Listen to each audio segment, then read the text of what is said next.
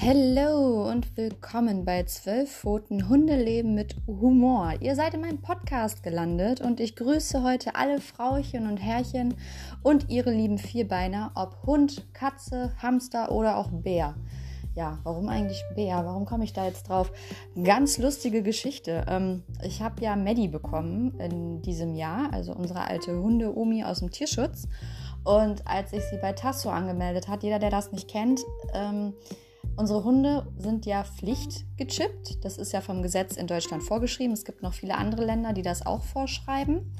Und es ist halt so, dass wenn sie gechippt sind, äh, dann sind da quasi im Ohr also man muss sich das wirklich so vorstellen, ganz für jetzt mal ganz einfach gesprochen, da ist ein Chip drin mit einer Nummer und das kann jeder Tierarzt oder Tierheim kann die halt ablesen. Aber denkt nicht, das ist jetzt safe, weil diese Nummer vergleicht man nur mit dem Impfausweis und das war's. Also da steht nicht euer Name, da steht nicht, wo das Tier gerade wohnt oder sonst irgendwas drin. Sondern das muss man dann nochmal machen, indem man bei Tasso oder irgendeinem anderen deutschen Registrierungscenter anruft. Also es gibt, glaube ich, deutsche Registriercenter oder deutscher Registrator, keine Ahnung. Also es gibt zwei Seiten, aber die bekannteste finde ich ist halt Tasso. Und ähm, als ich dann Maddie bei Tasso angemeldet habe, weil ich halt gewusst habe, sie ist gechippt und ähm, wollte das auch alles richtig machen. Sie wurde auch geimpft, kontrolliert und was man halt alles tut, wenn man einen Hund aus dem Tierschutz bekommt. Und dann habe ich sie halt, ja, dann habe ich sie äh, dort angemeldet und dann war ich ganz baff. Ich habe das schon lange nicht mehr gemacht. Also das letzte Mal ist, glaube ich, fünf Jahre, also vier Jahre jetzt her, dass ich einen Hund mal bei Tasso melden musste. Und man konnte in den Kategorien nach einer Tierart wählen. Und diese Tierart ähm, war dann Hund, Katze. Dann hast du, glaube ich, noch Kaninchen. Dann hast du auch, ähm, ja, Hamster hast du jetzt nicht da drin. Aber du hast so die, die typischen Haustiere. Ich glaube, Igel war auch schon für mich ein bisschen äh, paradox. Aber du hast auch halt Ziegen, Kamel, Schafe und auch den Bären. Und da habe ich mir gedacht, jo, wer hat denn bitte einen Bären als Haustier? Also falls heute einer zuhört, der einen Bär zu Hause hat, liebe Grüße. Ähm, ich war erstmal sprachlos, dass man einen Bären dort äh, registrieren lassen kann. Ja. Heute wollte ich euch erzählen, mein Alltag mit meinen äh, zwölf Pfotenfreunde hier zu Hause ähm, beginnt in der Regel ja ganz, wie bei jedem, glaube ich auch, ganz normal. Man liegt im Bett und ähm, neben mir mein Partner, über mir die kleine Didi und unter mir der große Charlie. Äh, Maddie hat zum Glück ihr eigenes Körbchen und bevorzugt nicht unser Bett. Und auch Charlie meint ab und zu in der Nacht mal rauszugehen und zu sagen, also nee Leute, das wird mir hier zu warm. Ja, Didi ist allerdings als chinesischer Schopfhund Powderpuff. Ähm, ist sie halt ein, eine Rasse, die gezüchtet wurde, um die Füße zu wärmen. Also wirklich, die Chinesen sind damals auf diese Idee gekommen und haben sie als Fußwärmer gewärmt, äh, gezüchtet. Und ähm, ja, und ich war erstmal total, also da, auf diese Idee muss man ja auch erstmal kommen. Ich meine, war ja dann auch schlau zu sagen, die Nacktversion ist nicht warm genug, wir nehmen die angezogene Variante. Und Didi hat das, glaube ich, nicht ganz verstanden. Also meine Füße sind nicht am Kopfkissen. und ähm, es ist auch mal lustig, ich, man könnte vielleicht mich auch ein bisschen verwechseln mit jemandem, der mit Mütze schläft, weil sie wirklich über meinem Kopf pennt und auch meistens, wenn sie dann irgendwie mal träumt und mal zuckt, was man ja auch kennt bei Hunden oder auch, die machen dann auch Geräusche und so, dann auch mal so eine Pfote auf meine Nase fällt. Ich mich dann teilweise nachts erschrecke, weil ich mir dachte, welcher Einbrecher will mir die Nase zuhalten. Also das ist, glaube ich, nicht jedermann. Ich meine, das Thema Hund darf im Bett schlafen ist sowieso nicht für jedermann so befürwortend. Ich sage immer, das muss jeder für sich selber fin äh, ja, finden, ob er das möchte oder nicht. Ich habe es mir irgendwo gar nicht ausgesucht. Es kam einfach so in mein Leben.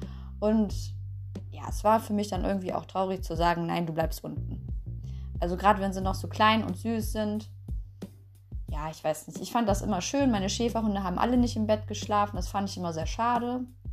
Am Ende war ich ganz erleichtert, als sie fast die 60 Kilo hatten, dass sie nicht äh, in mein Bett gekommen sind. Aber bei, bei uns ist das jetzt so. Und es wird eigentlich, glaube ich, ganz gut toleriert. Nichtsdestotrotz kann man auch beim Charlie zum Beispiel sagen, runter. Also das Hören, darauf reagieren die schon. Ja, so wachen wir dann auf. Morgens, äh, weiß ich nicht, um sieben, halb acht ungefähr dann Spätestens um neun, äh, wenn ich ausschlafen wollen würde, am Wochenende würde mich Maddie wecken, indem sie versucht, mich zu piesacken. Also sie kommt nicht ins Bett, weil das ist für das Öhmchen einfach zu hoch. Aber sie hat äh, reflektiert, wenn man die Alte da oben, die da pennt und schnarcht und weiß ich nicht was, ähm, im Schlaf auch spricht, wenn man die immer an den Arm zwickt oder in die Wade zwickt oder äh, auch nur anspringt, also versucht mit den Pfoten anzuspringen, die reagiert. Und das macht sie dann auch. Also wenn sie Hunger hat und um 9 Uhr ist das Frühstück nicht hier parat, dann habe ich hier eine wild gewordene Omi. Also ich habe immer gedacht, Charlie ist schlimm, weil der fängt an zu fiepsen, als würde er mir gleich, äh, weiß ich nicht, einen auf 6 Uhr morgens Hahn machen und äh, mir was ins Ohr trillern. Aber die ist echt penetrant. Ähm, auf der anderen Seite ist es nicht schlecht, man hört, verhört nie den Wecker, also man wird immer wach. Und ja, morgens geht es dann direkt los mit, mit Futter und auch mit der Pipi-Runde. Ich habe das Glück, ich habe einen Garten. Und auch wenn jetzt jeder sagen würde, was, die geht nicht vor die Tür mit den Hunden, doch, ich gehe auch vor die Türe. Aber jeder, der noch keinen Kaffee morgens hatte, der müde ist, der vielleicht auch nicht gerade bombastisch geschlafen hat und auch gleich noch einen stressigen Arbeitstag vor sich hat, ist froh über den heiligen Garten da draußen, wo man sagen kann, so Hunde, ne, viel Spaß. Ich gehe mal auf mein eigenes Klo. Und ich mache auch den Garten dann sauber. Also das wird einmal am Tag hier gemacht. Bei drei Hunden kommt da immer mal ein bisschen zusammen und auch die haben draußen ihre Regelungen. Also es wird grundsätzlich sowieso nur auf grün gemacht. Äh, das kleine Prinzesschen, die Didi äh, ist eine, die hat so ihr Tannenbeet. Also das ist so ihr Ding, wo man weiß, okay, die Toilette ist von ihr da. Meistens suchen die sich auch zusammen eine Toilette und morgens ist es auch ganz lustig, wenn man dann sieht, alle drei gehen gleichzeitig raus und es ist quasi wie eine Art Akkordkacken draußen angesagt. also, das muss man mögen. Und das wegzumachen, das muss man halt auch abkönnen. Das ist nicht meine schönste Arbeit und das ist auch nicht das Schönste im, an meinem Tag, aber wenn man halt einen sauberen Garten haben will, weil nichts ist fieser, wenn mal man selbst reintritt oder der Hund reintritt und dir das Ganze in der Wohnung verteilt. Also das ist nicht empfehlenswert, es hält sehr auf und ähm, es riecht auch nicht angenehm. So, wenn man dann den Tag weitergeht, haben wir, ähm, ja, was haben wir dann vor uns? Also wie gesagt, das, das Essen steht dann erstmal an. Da ist es halt immer so eine Sache, ne? Ähm, barft man, gibt man Trockenfutter, gibt man Nassfutter. Das sind so diese typischen drei Varianten beim Hund. Mit dem Barfen muss ich jetzt alle Leute enttäuschen, die davon voll fasziniert sind. Ich will es nicht schlecht reden, weil ich habe damit keine Erfahrung. Ich habe es mir mal angeguckt und mir ein bisschen dazu was durchgelesen und auch meinen Tierarzt gefragt. Und die Begeisterung war von, ja, von Artikel zu Artikel weniger. Nicht, dass es Aufwand ist. Das ist, ne, das ist was ganz anderes, sondern auch, man kann halt viel falsch machen. Also man sollte sich damit wirklich, also wirklich auskennen. Am besten, es gibt ja inzwischen auch den Ernährungsberater für den Hund. Das ist ähm, eigentlich somit für mich ein eigenes Studienfach. Und das ist, glaube ich, auch in diesem Sinne sehr wichtig, wenn man überlegt, dass es halt, äh, ja, dass man beim Barfen auch quasi einen Hund vergiften könnte. Oder was heißt vergiften? Aber allein mit den Temperaturen, das muss eingefroren werden und da kommen Zusatzstoffe rein, Gewürze mit rein und weiß ich nicht was. Also ich will nicht sagen, dass ich es mir leicht mache, aber ich ähm, bevorzuge da schon die schnellere Variante und meine Hunde bekommen halt Nassfutter. Auch nicht vom Discounter, sondern vom, äh, von einem Tierschutz, äh, nicht Tierschutz, von einem Tier, ähm, Tier, Tier, ja, von einem Tierbedarfsladen, ne? Also typisch Fressnapf oder Zoo und Co. oder Jumbo Zoo und was es nicht da alles gibt. Also aus, aus diesen Läden hole ich mein Hundefutter. Manchmal kaufe ich auch online. Es gibt halt auch die Möglichkeit direkt, wenn man bei den Firmen kauft, äh, das zu bekommen, also direkt beim Hersteller. Hat manchmal auch äh, Vergünstigungen mit Gutscheinen und so. Ne? Muss man halt immer für sich selber finden, wie man das macht. Bei meinen muss ich auch noch aufpassen. Charlie ist Allergiker. Der kriegt nur Huhn und Karnickel. Die Didi, die ist Allergiker. Die kriegt nur Rind und Lamm. Bei allen kann man immer mal eine Dose Wildschwein machen oder mal eine Dose Rentier oder mal eine Dose, weiß ich nicht was, von was anderem. Aber dauerhaft ist nicht schön. Also dann geht die Ohrjockerei hier los, dann ähm, muss man zum Tierarzt gegebenenfalls, auch wenn schwere allergische Reaktion kommt. Und da muss man schon aufpassen. Also es sind, mein Vater sagt immer, man kann den Hunden doch eigentlich alles geben. Und sei es auch die Pizza von gestern. Ich bin davon nicht so überzeugt, weil ich mir auch sage, wir Menschen haben auch die Laktose für uns gefunden und äh, die wird es bestimmt auch geben. Also ich leide ja manchmal selbst darunter, aber ähm, die Empfindlichkeit ist halt mit den Jahren, ob Tier oder Mensch oder auch Katze oder auch in irgendwelchen anderen Tieren, glaube ich, sehr gestiegen. Und ich will auch manchmal nicht wissen, da muss man sich halt auch sehr genau schlau drüber machen auf den Dosen oder auch beim Trockenfutter, was da die Inhaltsstoffe sind. Ähm, sei es der Fettgehalt, ist meines Erachtens sehr wichtig, der sollte nicht zu hoch sein, sonst kommt es nämlich zur Bauchspeicheldrüsenentzündung. Oder auch ähm, bei Maddie, sie hat ja Leishmanose. Leishmanose ist eine Mittelmeerkrankheit. Irgendwann werde ich da nochmal drauf eingehen. Ähm, da muss man das, den, diesen Purinwert äh, ganz genau achten. Der darf nicht zu hoch sein, weil sie bekommt halt Medikamente, die mit diesem Purinwert halt übereingehen. Und ja, das ist, das ist dann so eine Sache für sich. Und das muss man halt auch ganz genau äh, im Auge haben. Und deswegen hat eigentlich unterm Strich jeder sein eigenes Futter. Ich habe zwar drei Hunde, aber ähm, keiner kriegt das Futter des anderen. Wenn ich das jetzt mal so sehe. Ist mir eigentlich noch nie richtig aufgefallen. Ich habe das halt alles so ein bisschen in Schubladen oder in, in, in so Fächer von meinen Schränken und äh, das ist dann so ein automatisches ähm, ja, so eine Handhabung. Ne? Morgens der eine kriegt die Dose, der andere kriegt die Dose, der nächste kriegt Trockenfutter. Trockenfutter habe ich auch, kriegen sie auch ab und zu mal. Also eigentlich immer abends ist bei uns Trockenfutter. Und bei Maddie ist es halt so, wegen dem Purinhaushalt gucke ich, dass sie eigentlich das Trockenfutter bekommt mit den wenig Purinwerten. Und am Wochenende kriegt sie dann auch mal die Dose. Sollte man im Übrigen jetzt gerade über das Mikro hören, dass hier irgendwas knackert, das ist der Hamster. Den haben wir auch noch, aber den habe ich jetzt nicht zu den zwölf Pfoten mitgezählt. Also der sitzt ja auch noch und der nagt gerade. Ich weiß nicht, ob man es übers Mikro hört. Ähm, ja, aber bei unserem Hundefutter, ja, ansonsten ähm, kann ich immer auch jedem empfehlen, was ich immer mache, ist einmal die Woche kriegen so einen Hüttenkäse mit rein. Das hat einfach auch äh, was damit zu tun mit der Verdauung, dass das alles ein bisschen besser lübt. Bei Maddie ist es halt so, die hat halt Erkrankungen, also wie gesagt, die Leishmanose, da kriegt sie Tabletten und ähm, sie hat halt eine Nachtinkontinenz, worüber sie auch nochmal so einen Saft bekommt. Ähm, der wirkt auch sehr gut, seitdem ist hier kein Malheur, Malheur mehr passiert. Das war auch wirklich schwierig, weil wir damit nicht gerechnet haben, dass sie das hat. Die ersten paar Tage hatten wir auch nichts bemerkt und irgendwann haben wir gesehen, die, die möchte auf ähm, den Liegestuhl, wo die Hunde eigentlich hauptsächlich drauf liegen, ja, und sprang hoch, guckte ganz entsetzt und sprang sofort wieder runter und hat sich erstmal komplett abgerochen.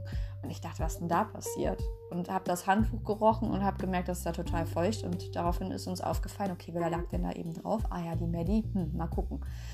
So, und irgendwann ging das hier mit etlichen ähm, Körbchen so. Ich meine, wir haben ein Körbchen, wir haben ein Körbchen im Wohnzimmer und auch halt im Schlafzimmer so ein Bettchen. Aber wenn die halt nass sind, das ist schon, ähm, ja, das ist, wenn man das nicht, also gerochen habe ich halt gar nichts, muss ich dazu sagen. Und von daher war das erstmal ein bisschen komisch, dass wir das dann festgestellt haben und dann haben wir halt ähm, ja, erstmal Tierarzt angerufen. Ne? Also das war, weil für mich war dann die Frage, hat sie eine Blasenentzündung, ist es Altersinkontinenz? Es war damals, sie wurde in der Tötung, Tötung kastriert, in der Tötungsstation kastriert. Ob das da passiert ist, weiß man alles nicht so genau. Und das Glück hatten wir dann, dass meine Ärztin direkt sagte, hier hast du einen, einen Saft, der ist auch äh, auf Naturheilbasis, glaube ich, und der fördert so ein bisschen das Bindegewebe und so und nimm das doch mal und dann wird es vielleicht besser. Und wenn nicht, dann müssen wir weiter forschen. Das ist es ja sowieso in der Medizin. Ähm, vor allem aber auch beim Hund, weil der kann dir ja nicht sagen, mir tut was weh und ich habe gerade eine Nebenwirkung, sondern das heißt immer, wir probieren das jetzt mal aus und dann gucken wir mal weiter. Und dann melden sie sich und dann nehmen wir nochmal Blut ab. Standardverfahren. Und ja, seit sie das aber bekommt, super, alles trocken, alle gehen wieder in ihre, in ihre Körbchen, es ist nichts mehr nass. Ich habe auch extra Inkontinenzunterlagen geholt, die waschbar sind. Man will ja vorbereitet sein. Wenn man mal einmal so einen alten Hund hat, weiß man ja nicht, was die Jungen so mit sich bringen. Ne? Das kann ja auch noch passieren. Dass dann in den Jahren so das weitergeht. Naja, so. Und dann geht eigentlich unser Alltag. Also wichtig ist immer, kann ich jedem nur anraten, nach dem Essen eine Stunde ruhen. Für man selber vielleicht muss ich unbedingt.